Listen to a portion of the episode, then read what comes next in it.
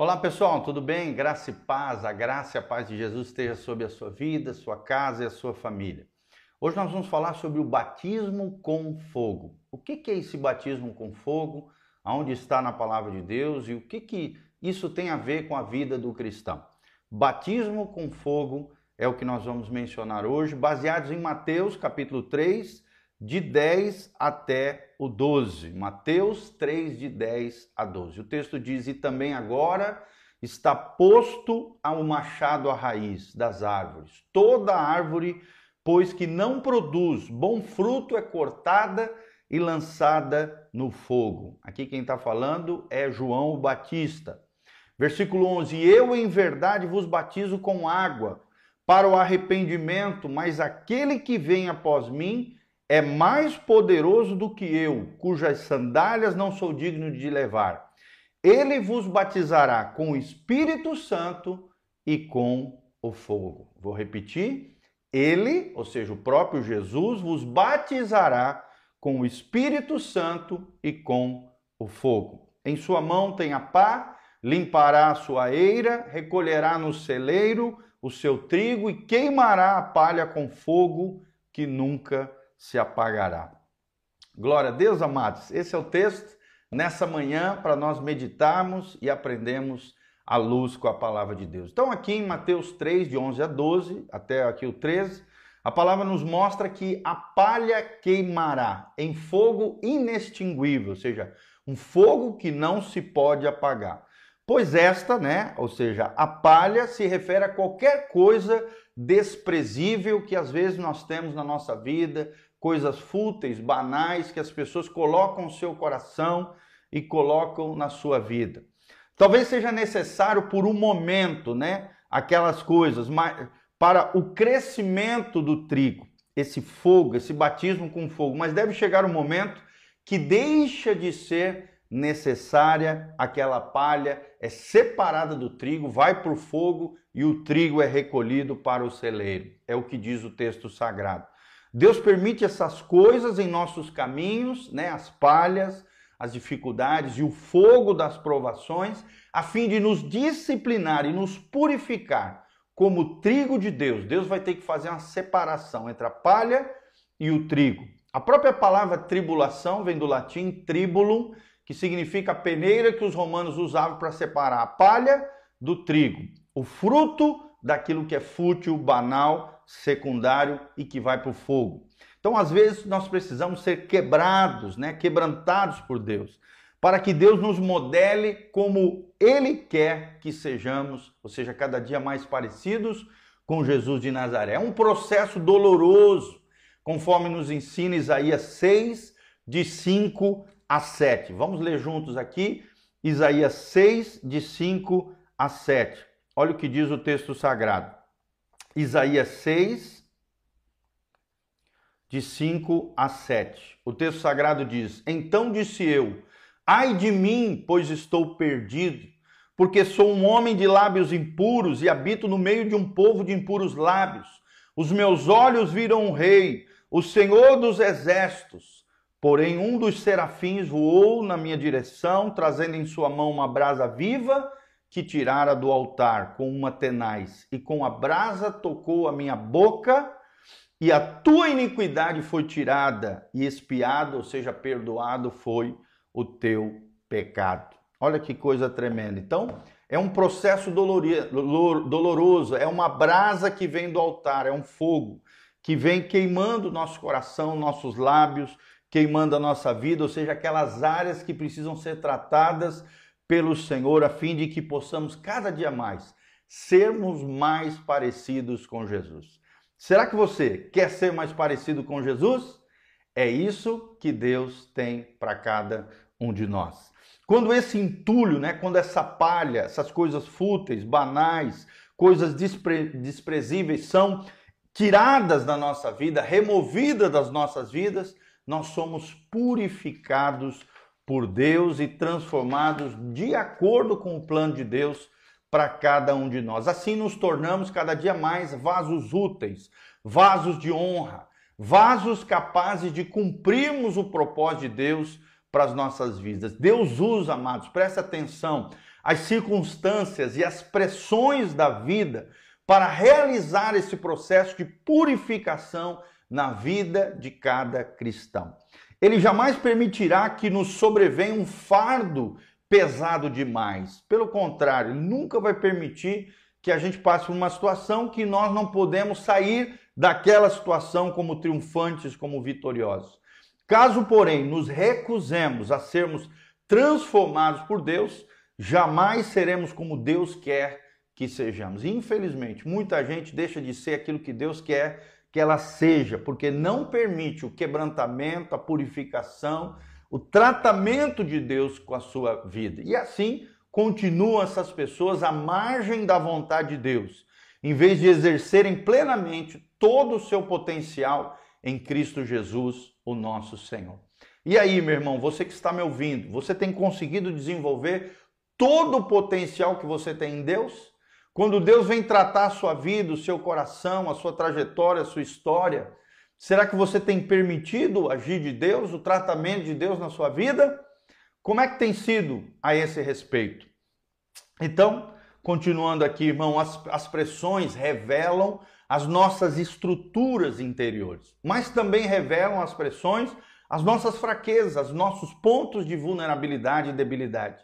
Se deixarmos de contender com Deus e nos entregarmos, nos rendemos totalmente a Ele, aí sim seremos transformados de verdade, conforme Deus assim lhe apraz. Deus então removerá tudo aquilo que precisa ser removido na nossa vida, a fim de que nos tornemos vasos úteis, poderosos para fazer a sua vontade nas nossas vidas, especialmente nas áreas onde fomos tratados por ele, onde fomos quebrantados por ele. Deus está no controle das nossas vidas e das circunstâncias, é o que nos ensina Romanos 8, quando a Bíblia diz: todas as coisas cooperam para o bem daqueles que amam a Deus, daqueles que são chamados segundo o seu propósito. Então, muitos discípulos pedem ao Senhor para serem transformados, mas quando vêm as pressões da vida, né, vêm as tribulações, as provações, clamam para que elas sejam removidas. Dessa forma, eles estão eles estão correndo da resposta às suas próprias orações. Por quê? Porque Deus tem um objetivo. Deus não faz nada sem propósito. Na verdade, irmãos, quando nós nos rendemos a Deus e deixamos o próprio Deus fazer da sua forma, por mais que seja difícil para nós, certamente envolverá algum sofrimento, alguma dificuldade.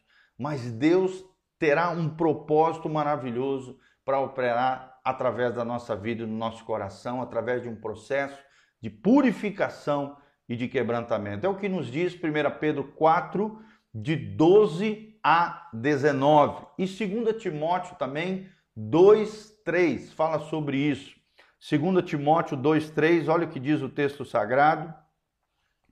Vou ler aqui para vocês. 2 Timóteo 2, 3. Olha o que diz: Tu, pois, sofre as aflições como bom soldado de Cristo Jesus. Então, todo aquele que é soldado de Cristo Jesus, todo aquele que quer fazer a diferença nessa geração, sendo um soldado de Jesus, um embaixador do Evangelho de Jesus, que quer fazer, é, que quer de alguma maneira ser relevante, viver o propósito de Deus nessa terra, viver a vida no máximo do seu potencial, vai sofrer aflições. É o que Paulo fala ao seu filho na fé Timóteo em 2 Timóteo 2:3. Tu, pois, Timóteo, sofre as aflições como bom soldado de Cristo. Glória a Deus. Louvado seja o nome do Senhor. Então, faz parte da vida cristã. Apocalipse 2:10 também fala sobre isso. Vamos ler Apocalipse 2:10. Olha o que diz: Nada temas das coisas que hás de padecer Eis que o diabo lançará alguns de vós na prisão para que sejais tentados e tereis uma tribulação de dez dias. Mas olha o que o texto sagrado diz para mim e para você: ser fiel até a morte e dar-te-ei a coroa da vida. Olha o que Deus está falando para mim e para você. Mesmo diante da aflição, da prisão, do padecimento, da tribulação, são as três palavras que o autor aqui, João, né, o apóstolo João, menciona em Apocalipse 2,10, o final é extraordinário, é a palavra de Deus para o nosso coração. Ser fiel até a morte e dar-te-ei a coroa da vida. Tem um outro trecho aqui de Apocalipse que diz: Aquele que perseverar até o fim será salvo. Então, precisamos de perseverança em meio ao padecimento, às tentações e às tribulações que virão a todos os cristãos. Além disso, faz parte da poda de Deus, da limpeza de Deus, nos ramos que estão enxertados, inseridos na videira de Deus, que é Cristo Jesus, o nosso Senhor. Deus é o agricultor, Jesus é a videira verdadeira e nós somos os seus ramos. Todo ramo, para dar ainda mais fruto para a glória de Deus, vai ser podado, vai ser cortado, vai ser tratado para que nos tornemos cada vez mais frutíferos para a glória de Deus. Será que você tem sido frutífero? Será que você, fruto na Bíblia tem três significados? Frutos são almas que a gente ganha para Jesus. Quantas almas você tem ganhado para Jesus? Quantas pessoas você tem evangelizado? e de alguma maneira impactado, influenciado através do seu testemunho cristão. Fruto também são os frutos do Espírito Santo, ou seja, uma vida que frutifica as virtudes e qualidades de Jesus de Nazaré. Os, os, os nove dons dos frutos do Espírito Santo de Gálatas, capítulo 5, lá que fala dos frutos do Espírito Santo, a partir do versículo 23, né? E também 17 em diante, desculpa, de 17 em diante, em Gálatas capítulo 5. Ele fala sobre as obras da carne, fala sobre os frutos do Espírito Santo. E o terceiro significado de frutos são frutos de arrependimento, conforme nos ensina João Batista, produzir, pois, frutos de arrependimento. O que faz a diferença entre a palha e o trigo são os frutos. Entre o joio, que é o falso trigo, e o trigo verdadeiro, são os frutos. Então, se queremos ser verdadeiros, legítimos, autênticos filhos de Deus, que possamos produzir muitos frutos para a glória de Deus e possamos viver a vida que Deus tem preparado para nós. Amém? Então lembre-se, Deus está podando, Deus está limpando, Deus está purificando. Deus está, através das provações, tribulações, aflições, dores e dificuldades e sofrimentos, Deus está fazendo separação entre o trigo de Deus que vai ser recolhido ao celeiro, que é o céu, aqui é um símbolo do céu, e a palha, que são aqueles que colocarem as suas vidas e os seus corações não em Cristo, não dando fruto, mas nas futilidades dessa terra, serão lançados no fogo e perecerão, infelizmente, porque colocaram o seu coração no lugar errado. Que você seja diferente em nome de Jesus. Amém? Que Deus abençoe a sua vida, o seu coração. Aqui no link de descrição tem as nossas redes sociais, os horários de culto. Venha estar conosco nesse domingo, às 9 horas da manhã, Escola Bíblica Dominical, e às 19 horas, o nosso culto da família, abençoado para abençoar o seu coração. Também no sábado nós temos uma programação especial para o jovem às 19 horas. E aqui no link de descrição, aqui de baixo, você tem também as nossas redes sociais, tem todas as informações de como se levantar como um cooperador fiel através da sua generosidade, você pode contribuir com essa obra linda. Manda um pix, manda ali uma oferta abençoada. Eu tenho certeza que você será tremendamente abençoado em nome de Jesus. Dá um joinha nesse vídeo, compartilhe através das suas vidas, é, redes sociais, para que você seja cada dia mais uma ponte de amor em favor de outras pessoas. Amém? Deus te abençoe. Em nome de Jesus. Amém.